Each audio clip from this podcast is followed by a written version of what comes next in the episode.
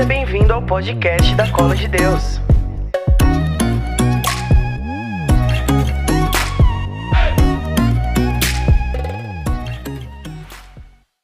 Amém? Feche seus olhos um instante aí no seu lugar. Dá uma respirada bem fundo. Mais uma vez, respira fundo. Solta o ar. Uma terceira vez, respira bem fundo agora. Fica com seus olhos fechados.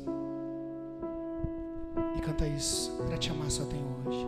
Pra te amar só tenho hoje, agora. Pra te amar só tenho hoje, agora.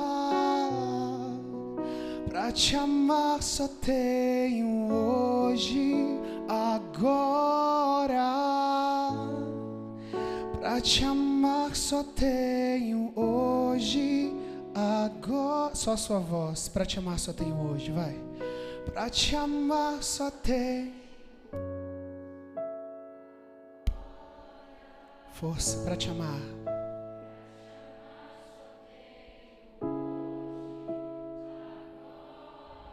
Pra te amar, Deus. Pra te amar só tenho hoje, agora. Pra te amar só tenho hoje, agora. Amém. Por intercessão de Santa Teresinha do Menino Jesus, que hoje é dia dela, nós iniciamos essa formação. Santa Teresinha disse que no coração da igreja ela queria ser o amor. Santa Teresinha disse que a vida dela é um brevíssimo segundo. A vida dela é como um só dia que escapa, que foge. E a nossa vida também é assim. E ela termina dizendo: Jesus, para te amar, eu só tenho hoje, eu só tenho o agora. E isso é uma verdade para quem tem fé e para quem não tem fé. Quem sabe o dia de amanhã? Quem sabe se nós estaremos aqui amanhã? Quem sabe se amanhã vai dar tempo de amar Jesus? Vou deixar para amanhã, amanhã eu começo a amar Jesus. Você sabe se você tem amanhã? Você sabe se você vai conseguir chegar na sua casa hoje? Queremos que todos cheguem, mas quem sabe? Santa Teresinha disse: para amar Jesus, eu só tenho hoje, eu só tenho agora. Quem já viveu a experiência de perder pessoas sabe que não se sabe o dia que a morte pode bater a porta e que Jesus pode chamar a pessoa. Para amar Jesus, a gente só tem hoje. Para rezar com fervor, a gente só tem hoje. Para participar do Águas, você só tem hoje. Para aprender mais sobre Jesus, você só tem hoje. Se você e eu tivermos isso na nossa cabeça, 90% dos nossos problemas estão resolvidos. Se você tiver na sua cabeça que não tem outro dia para amar Jesus, você vai amar com tudo que você tem. Agora, se você não pensa assim, você vai vir e vai ir com a maré. A onda vai te levando. A correnteza te leva. Só que nem sempre a correnteza vai te levar para o lugar certo. E aí, meu filho, você vai ser como a palavra vai dizer hoje para gente: um bebezinho na fé, sujeito a todas as coisas. Qualquer um que vier falar qualquer coisa no seu ouvido te leva, porque você vai com a maré. Agora, se você determina no seu coração, eu só tenho agora, são exatamente 9h25 da noite. Eu não sei se eu estou vivo até 9h26, então eu preciso amar Jesus nesse momento, eu só tenho agora. Se você tiver isso na sua cabeça, a sua oração muda. A tua oração mudando, a tua casa muda. A tua casa mudando, a tua cidade muda. A tua cidade mudando, teu estado muda. Teu estado mudando, teu país muda. Teu país mudando, o mundo muda. Tá entendendo? Isso é para algumas pessoas que às vezes pensam que, ah, eu não sou importante para a obra de Deus. Eu não tenho importância, eu não prego, eu não canto, eu não toco, eu não faço nada. Eu só vivo a minha vida. Ei, se você colocar na sua cabeça a partir de hoje que para amar Jesus você só tem agora, agora. E amanhã quando você acordar, se você acordar, queremos que todos acordem. Você colocar na sua cabeça, eu só tenho agora para amar Jesus. Se no seu trabalho você colocar na sua cabeça, eu só tenho agora para amar Jesus. Sabe, você está no seu trabalho e chega aqueles clientes indecisos. E você fica ali, ai meu Deus, eu só tenho agora para amar Jesus. Então eu vou amar Jesus nesse meu irmão. Sabe quando aquela pessoa que você não tem muita afeição chega perto de você? Você só tem agora para amar. Só agora, agora. Bota isso na tua cabeça. E se você acha que o mundo não tem jeito, faz isso e você vai ver o mundo mudar. Amém? Quem está vindo pela primeira vez no Águas Profundas, levanta a mão. Pode levantar sua mão. Primeira vez, levanta bem alto. Pode abaixar sua mão. Depois a gente vai abraçar vocês. A gente vai chamar aqui na frente. Não, mentira, não vai não. Eu tenho uma coisa para dizer para você que veio pela primeira vez no Águas Profundas. Antes de vir para o Águas, eu rezei e pedi para Deus que Deus trouxesse no Águas Profundas essa noite pela primeira vez pessoas que são extremamente apaixonadas por Jesus. Talvez, presta atenção no que eu vou te dizer. Talvez você nem saiba disso. Mas se você está vindo pela primeira vez, você é uma pessoa apaixonada por Jesus. Talvez você só não descobriu ainda. Talvez o mundo tenha te deixado surdo para a voz dele. Talvez o mundo tenha te deixado cego e você ainda não conseguiu olhar nos olhos dele. Mas você é extremamente apaixonado por Jesus. Eu queria que você desse uma salva de palmas para essas pessoas que vieram pela primeira vez.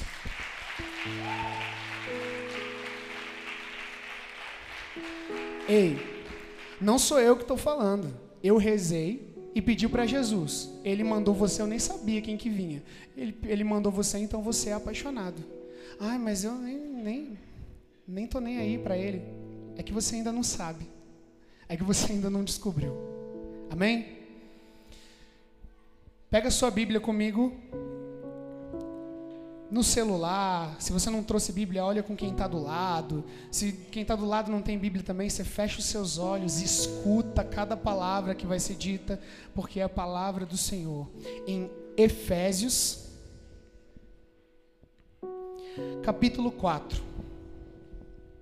Efésios, capítulo 4.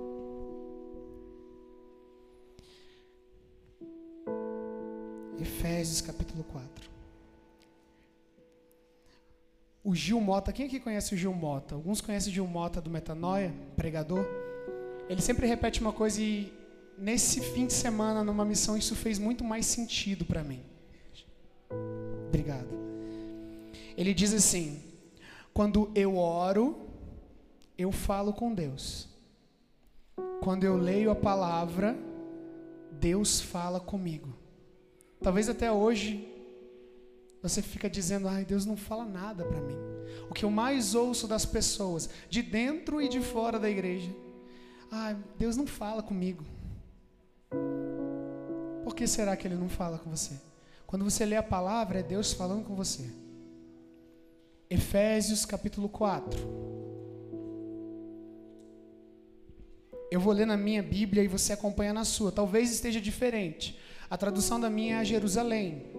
Alguns têm Ave Maria, outra pastoral, outra outras traduções. As palavras vão estar diferentes, mas é a mesma coisa. É igual, mas é diferente. É diferente, mas é igual. Amém? Efésios 4 diz assim: Exorto-vos, pois, eu, prisioneiro no Senhor, a andardes de modo digno da vocação a que foste chamados com toda a humildade e mansidão, com longanimidade, suportai-vos uns aos outros com amor, procurando conservar a unidade do espírito pelo vínculo da paz. Versículo 4. Há um só corpo e um só espírito, Assim como é uma só a esperança da vocação a que foste chamados. Há um só Senhor, uma só fé, um só batismo, há um só Deus e Pai de todos, que está acima de todos, por meio de todos e em todos. Versículo 7. Mas a cada um de nós foi dada a graça pela medida do dom de Cristo. Por isso é que se diz: tendo subido às alturas, levou cativo o cativeiro e concedeu dons aos homens. Que significa subiu? Senão que ele também desceu às profundezas da terra. O que desceu é também o que subiu acima de todos os céus, a fim de plenificar todas as coisas. Versículo 11. Ele e ele é que concedeu a uns ser apóstolos, a outros profetas, a outros evangelistas, a outros pastores e doutores, para aperfeiçoar os santos em vista do ministério, para a edificação do corpo de Cristo, até que alcancemos todos nós a unidade da fé e do pleno conhecimento do Filho de Deus, o estado de homem perfeito, à medida da estatura da plenitude de Cristo.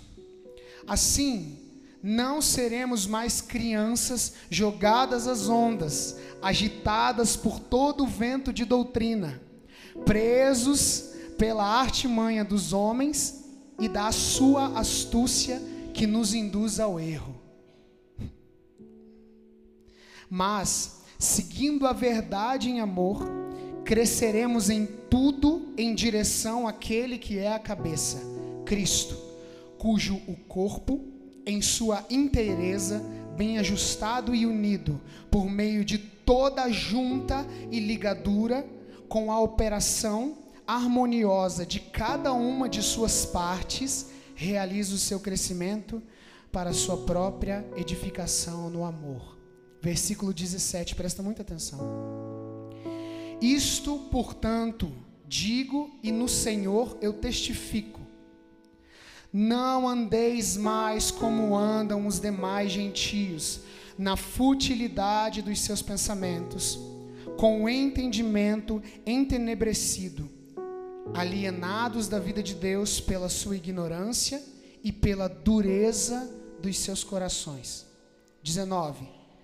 Tendo se tornado insensíveis, entregaram-se à dissolução para praticarem avidamente toda sorte de impureza. Vós, porém, não aprendestes assim com Cristo. Se realmente o ouviste, e, como é a verdade em Jesus, nele fostes ensinados a remover o vosso modo de vida anterior. O homem velho que se corrompe ao sabor das concupiscências enganosas, e a renovar-vos pela transformação espiritual da vossa mente, e revestir-vos do homem novo, criado segundo Deus, na justiça e santidade da verdade. Palavras do Senhor, graças a Deus. Dá um beijo na tua Bíblia. Dê uma salva de palmas à palavra de Deus.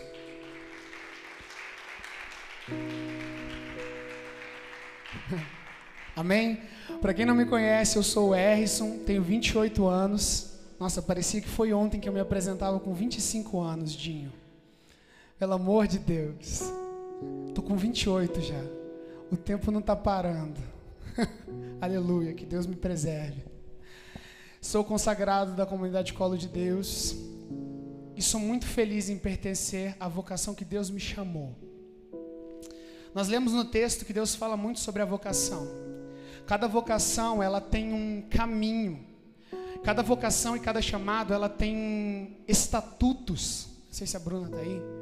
Estatutos. E esses estatutos é, servem para que nós, se, seguindo aquele estatuto, nós chegue, cheguemos a plenitude da nossa vocação. A colo de Deus tem estatutos. E eu sou muito grato por isso. Nós estamos falando no Águas Profundas. Para quem não conhece o Águas Profundas, é uma série, a gente trabalha em séries, e essas séries são de formação, é um lugar onde as pessoas vêm quando querem mais de Deus. Sabe, chega uma hora na vida do cristão, e eu vou falar disso hoje na pregação. Chega uma hora na vida do cristão e na vida de todo mundo, na verdade, mas como somos cristãos, vamos falar dos cristãos, onde você está tão acostumado com aquilo que você vive, que parece que você não sai do lugar, amém ou não? Quem aqui já passou por isso? Levanta a mão. Eu já passei. Só esse ano foi umas sete, oito vezes. Parecia que eu não saía do lugar. Parecia que eu andava, andava, andava em missão, em missão, em missão, e ia para um lugar, ia para outro, e conhecia gente, e pregava e cantava, e eu voltava, eu estava no mesmo lugar. Eu, nossa, o que está acontecendo? E eu passei, passando por isso. Chega uma hora na nossa vida que a gente passa por isso. Se você não sentiu que você passou por isso, significa que você nunca nem andou. Aí é mais complicado, ainda está na hora de começar a andar. A série que nós estamos trabalhando se chama Gênesis e toda a proposta da série é o plano original de Deus. Quando Deus criou o homem, por que, que ele me criou? Por que, que ele criou homem e mulher? Por que, que ele instituiu a família? Nós falamos muito sobre família nos últimos dois águas. Nós falamos sobre o que Deus nos deu por herança, que é o Espírito Santo e a potência que ele tem. Nós falamos que Deus nos criou a imagem e semelhança dele e que o mundo tem dito a nós que isso é mentira, mas ele testifica dizendo que isso é verdade. Nós falamos sobre inúmeros assuntos e hoje nós vamos falar. Nós falamos sobre dependência emocional, nós falamos sobre várias, várias coisas. E o que Deus colocava no meu coração para falar hoje para vocês é sobre sensibilidade. Repita comigo: sensibilidade. Você se acha uma pessoa sensível, sim ou não? Sim ou não? Tá. Vocês se acham pessoas sensíveis? Quem aqui se acha sensível, levanta a mão. Vai. Pode falar, pode falar. Legal. Pode baixar a mão. Quem aqui é bruto, não é sensível, não se acha sensível de nada, levanta a mão.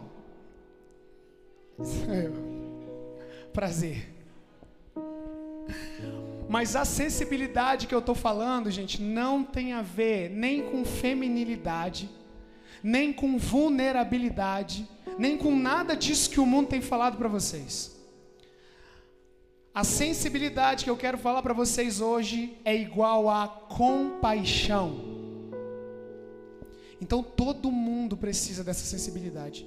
Se você não tem essa sensibilidade, pede para Deus, porque senão você está na roça. De verdade. O que, que é sensibilidade? Sensibilidade é quando você. Eu preguei sobre empatia há um tempo atrás. E eu falava que existia empatia, apatia, simpatia, antipatia, tudo patia. E expliquei cada uma delas. Compaixão tem um pouco a ver com empatia. É você olhar para o outro, sofrer quando o outro sofre. Mas não só isso. Se alegrar quando o outro se alegra. Tem um documento do, do Papa Francisco que se chama Alegrai-vos e Exultai. E aí, olha o nome do documento. E nesse documento, Alegrai-vos e Exultai, tem uma parte que ele fala sobre lágrimas. Aí você pensa, ah, ele deve estar falando de lágrimas de alegria. Não, ele estava falando que os santos, eles são alegres e exultam o Senhor. Todos. E se nós queremos chegar um dia a uma vida de santidade, nós precisamos alegrar-nos e exultar ao Senhor. Só que, até mesmo nas lágrimas, nós nos alegramos. E até mesmo nas lágrimas, nós exultamos ao Senhor. E isso ficou na minha mente, esse negócio de lágrimas, porque eu vou ser bem sincero para vocês. Fazia muito tempo que eu não sabia o que era chorar. E eu achava que era normal, pô. Tenho 28 anos. Já sou quase um homem. Sou um garoto ainda, mas já sou quase um homem. E homem não chora. É o que a sociedade me diz. É ou não é? Homem não chora. Segura as pontas aí, que homem não chora. E eu falei, então tá tudo bem. Isso significa que eu estou virando mais homem. Eu posso assumir mais responsabilidade e vamos embora. Eu posso ser sustento para meus irmãos, porque lágrima aqui, filho, Já fazia mais ou menos uns dois anos que eu não sabia o que era chorar. E quando a gente foi para essa missão agora, lá em Primavera do Leste, a gente estava junto com o Padre Roger, Luiz da Canção Nova. Abraço, Padre Roger. A gente estava com o Padre Denis, que é o nosso padre da comunidade. A gente estava com o Gil Mota, irmã Ana Paula, uma galera de peso, Tony Allison, muita gente. E a gente começou a adoração. Na adoração para colo de Deus, vamos lá e vamos ferver, e o fogo vai descer, e Jesus vai rasgar o véu da Eucaristia, vai dizer oi, vai dançar com a gente. Cara, o que, que aconteceu na adoração, Gabi? A gente exultou o nome de Jesus e Jesus moveu o coração. Moveu o meu coração de tal forma que eu quase não consegui falar, porque eu queria só chorar. Eu percebi que o fato de eu não chorar não significava amadurecimento. O fato de eu não chorar na presença de Jesus, o fato de eu não chorar pelas coisas que aconteciam com os outros, era por conta de uma indiferença e um endurecimento do meu coração. O meu coração tinha virado uma pedra. Ah, mas quem está com o coração de pedra pode pregar? Pode continuar pregando, prega também. Canta também? Canta. É consagrado? É consagrado. Quem tem o coração empedrado continua vivendo uma vida de oração? Continua. Isso não é obstáculo. Mas lembra que eu falei que quando nós oramos, nós falamos com Deus? Quem tem o coração de pedra só entrega para Deus. Quem está com o coração passando por esse momento só entrega. Quando Deus manda a graça, a graça bate no coração e vai para quem está com o coração preparado. E isso vai acabando com a pessoa. Então, se você sente que o seu coração está muito empedrado, filho, está na hora de você pedir para o Espírito Santo quebrar. Se faz tempo que você não chora por Jesus, não acha que você é o santarrão, não. Você está muito, mas muito enterrado em pedra e rocha.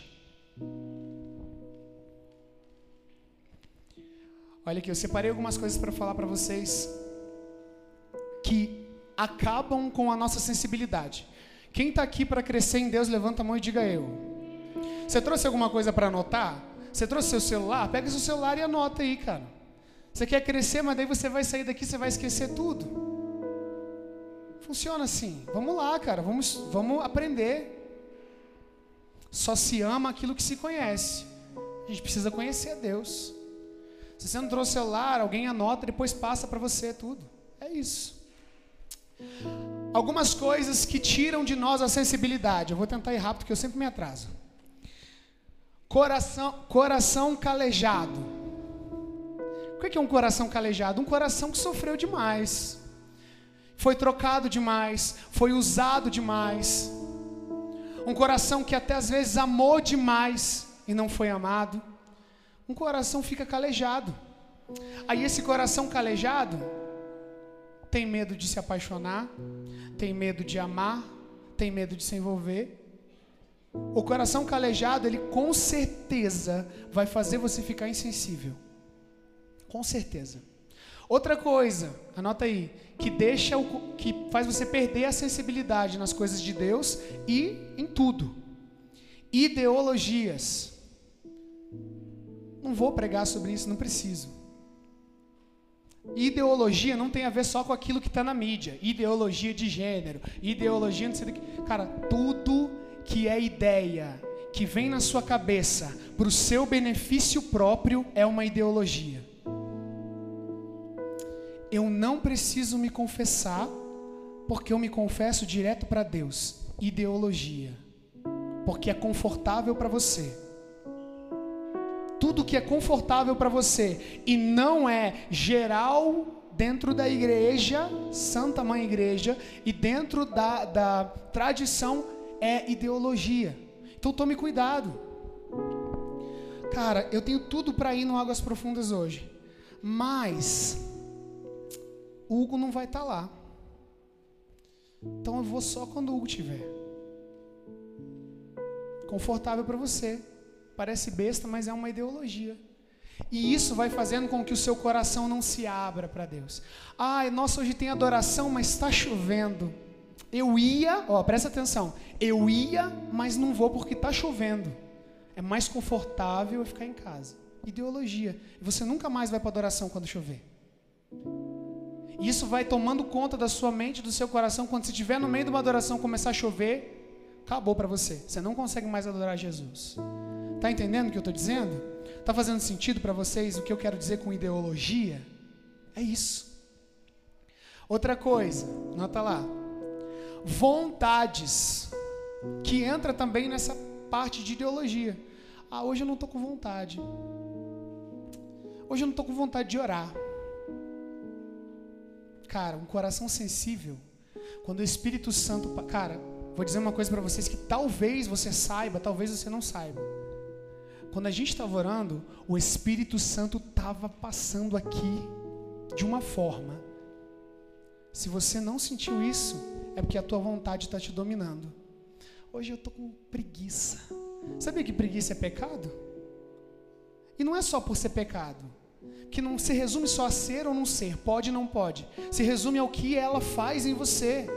A preguiça ela não vai te fazer só não levantar para ir trabalhar. A preguiça ela vai fazer com que você, quando tem que passar por algo na sua vida que precise de um esforço, você não vai passar. Porque você tem preguiça. Isso domina você. Vontades. Estou com vontade hoje não. Hoje eu estou com vontade. Hoje eu não estou. E aí você vai deixando seu coração domesticado. Teu coração não consegue sentir quando Deus vem.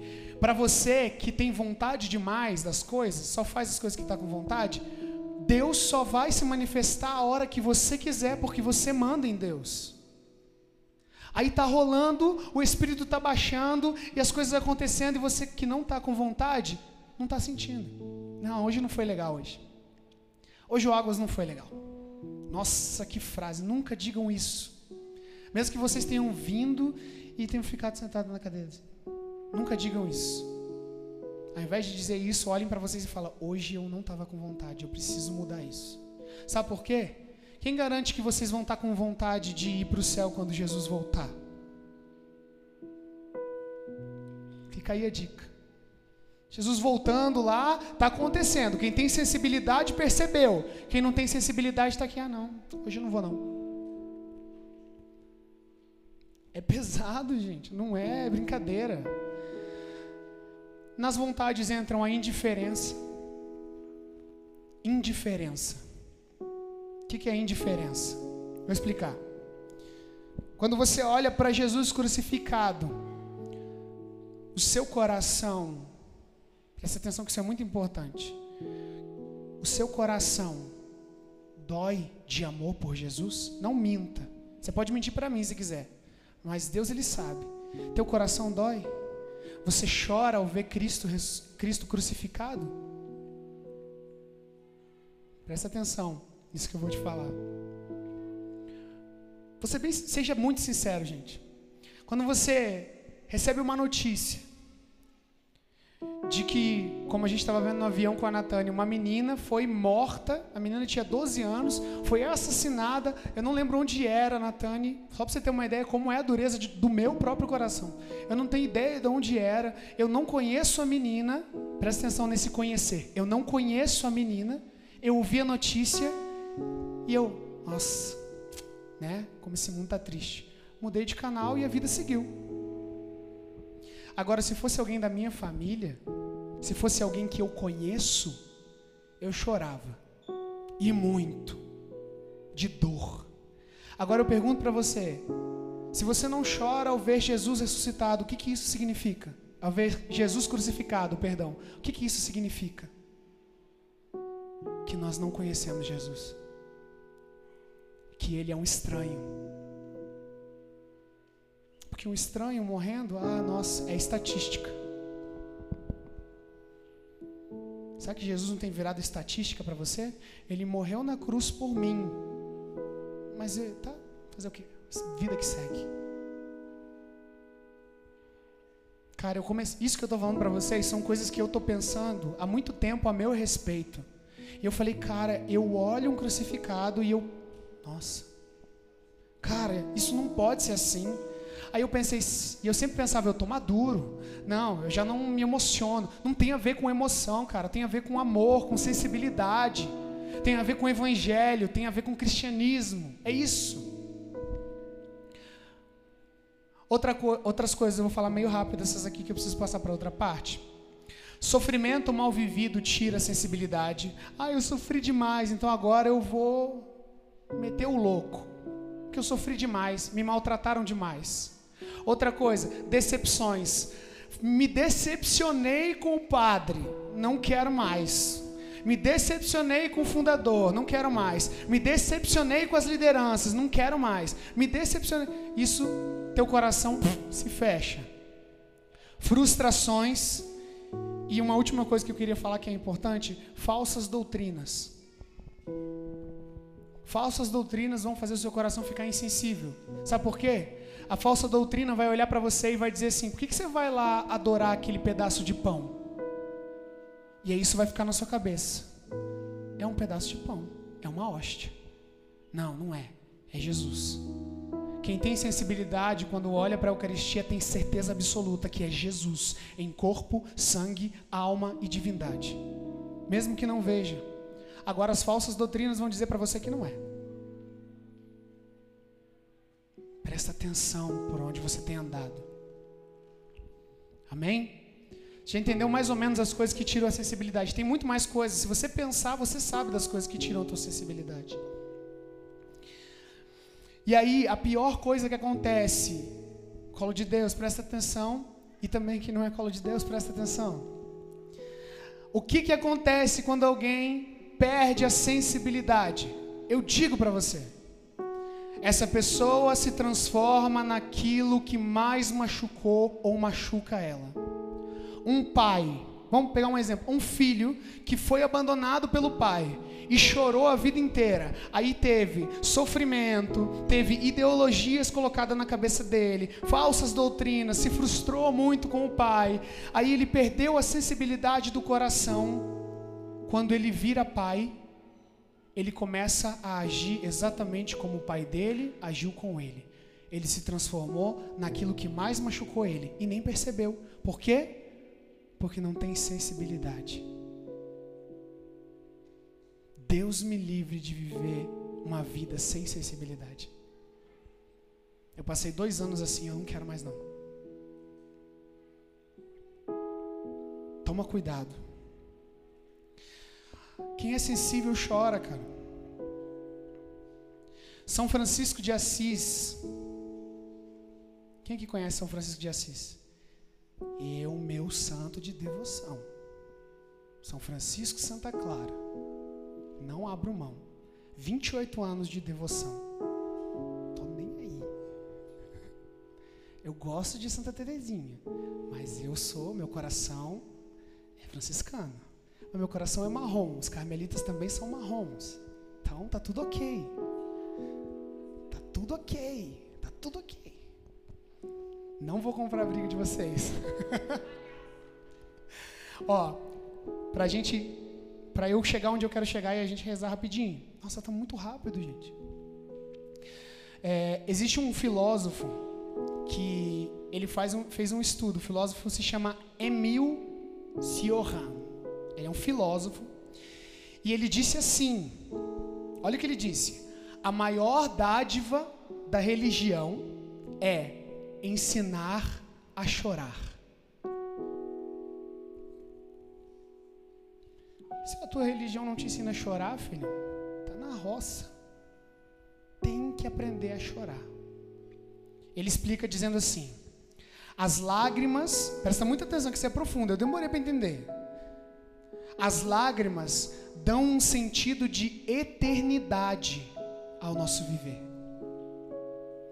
Elas guiam-nos da orfandade ao êxtase, ou seja, daquilo que talvez seja muito ruim, o abandono, as lágrimas estão ali. E se você chorar, chorar, chorar, botar tudo para fora e chorar e chorar, você vai entrar num eu tenho certeza certeza que todo mundo aqui já passou por isso. Um momento de muito sofrimento onde você chorou tanto que chegou no final você nem lembrava mais por que, que você estava chorando. Sabe o que se chama isso? Da orfandade ao êxtase. Olha o poder que as lágrimas têm. E ele continua dizendo assim: são as lágrimas a linha divisória que distingue os seres que sabem de tudo dos seres que não sabem absolutamente nada. Quem chora sabe. Porque quem chora faz memória. Quem chora lembra. Quem chora ama. E se por um absurdo as lágrimas se esgotassem, o nosso desejo e o nosso conhecimento de Deus desapareceriam também.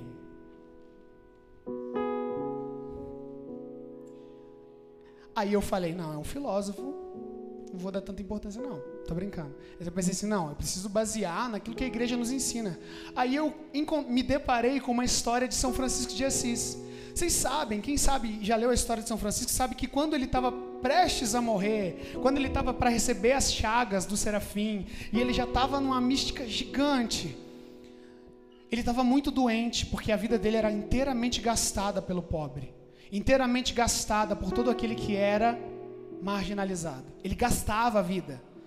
E olha que interessante, São Francisco no final da sua vida estava ficando completamente cego. E ele foi nos médicos da época para saber o porquê. Os irmãos levaram, né? Sabe o que, que os médicos disseram? Francisco, você está ficando cego de tanto chorar. São Francisco de Assis chorava todos os dias de amor por Jesus. Certa vez um camponês chegou para Francisco e falou assim: Francisco estava andando na rua e chorando, chorando. Ele falou assim: Francisco, por que você está chorando? Eu vou ler aqui para vocês. O que, que ele respondeu? Porque a resposta dele é bem pesada. Aí Francisco respondeu para ele: Meu irmão, o Senhor Jesus está na cruz e me perguntas por que eu choro. Quisera eu ser neste momento o maior oceano da terra, para ter tudo isso de lágrimas. Quisera que se abrissem ao mesmo tempo todas as comportas do mundo e se soltassem as cataratas e os dilúvios para me emprestarem mais lágrimas. Mas ainda que juntemos todos os rios e mares, não haverá lágrimas suficientes para chorar a dor e o amor do meu Senhor crucificado. Quisera eu ter asas invencíveis como de águias, para atravessar as cordilheiras e gritar sobre todas as cidades: O amor não é amado. O amor não é amado. Aí ele encerra perguntando para o camponês e para a gente, né? Como é que os homens podem se amar uns aos outros se não amam o amor? Missionário, como que você quer se preocupar com o próximo se você não se preocupa com Cristo Jesus? Missionário, como você diz que ama o próximo se você não tem amado Jesus Cristo? Missionário, como que você quer doar a vida pelo próximo se você não tem doado a vida pelo Cristo?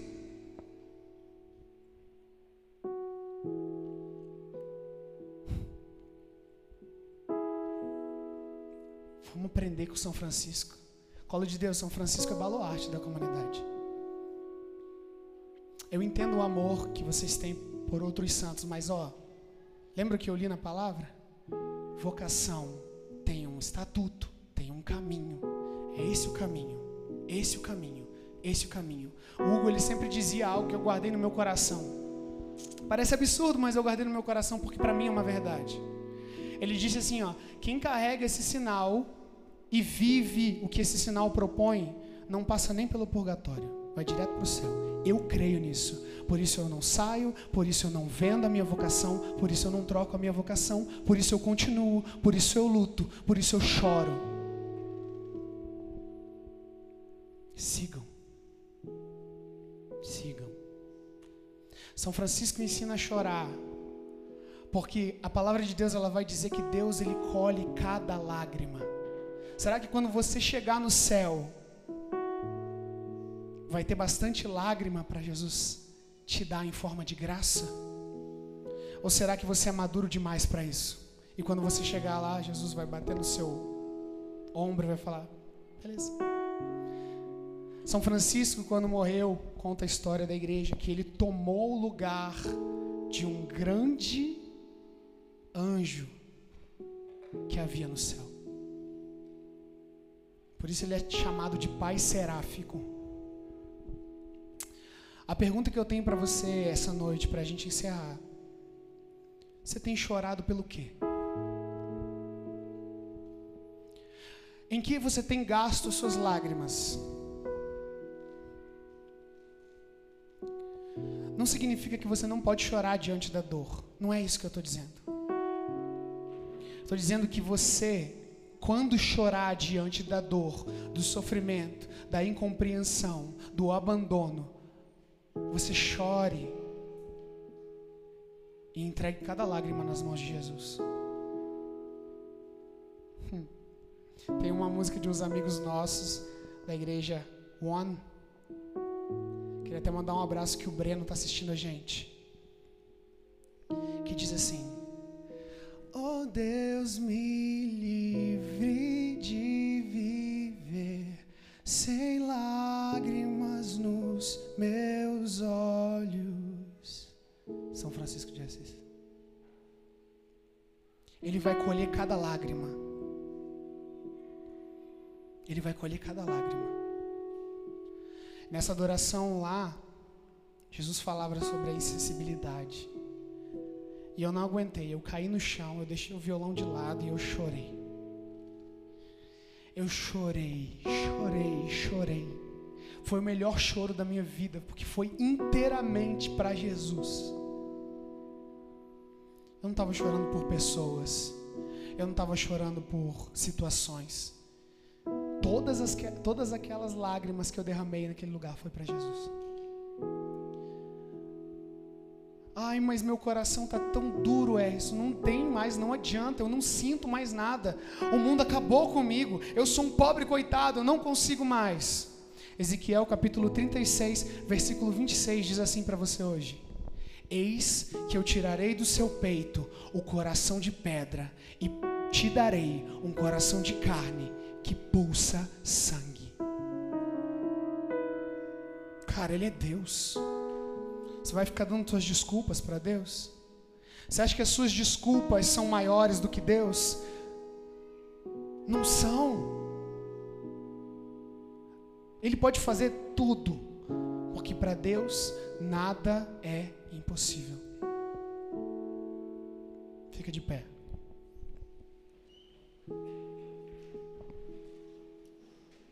Feche seus olhos. E eu quero orar por você agora. Coloque a mão no seu coração. Fique à vontade. Fique da maneira que você quiser. Só peço para você ficar em pé porque nós vamos orar. E a oração, ela é um momento de conversa, de diálogo e até de batalha às vezes. Nós vamos pedir algo a Deus aqui que com certeza é uma batalha para muitas pessoas. É uma batalha ideológica, uma batalha social, uma batalha humana, uma batalha espiritual. Então feche seus olhos. Deus, eu quero te pedir, pelo poder do Espírito Santo nesse lugar, que o Senhor visite os nossos corações. Se existe no nosso coração endurecido pelo pecado, uma só fresta por onde o seu amor pode entrar, eu peço que penetre agora se não existe, Senhor, e o nosso coração está tão empedrado, mas tão empedrado, que nem mesmo sentir as coisas deste mundo nós sentimos mais. Se o mundo destruiu o nosso coração, eu peço, Senhor, pela ação do Teu Espírito, que o nosso coração seja trocado essa noite. O Senhor mesmo diz na palavra que o Senhor tem o poder de trocar os corações, quantas vezes forem necessárias. Eu peço que o Senhor troque os corações. Eu peço que o Senhor troque os nossos corações agora. Eu peço que o Senhor encha esse lugar com a tua presença. E que os nossos olhos cobertos por escamas desse mundo se abram e nós possamos te ver mais uma vez. E quando os nossos olhos se depararem com a tua beleza, Senhor, a tua beleza, Deus, comova o nosso coração e devolva a nós a sensibilidade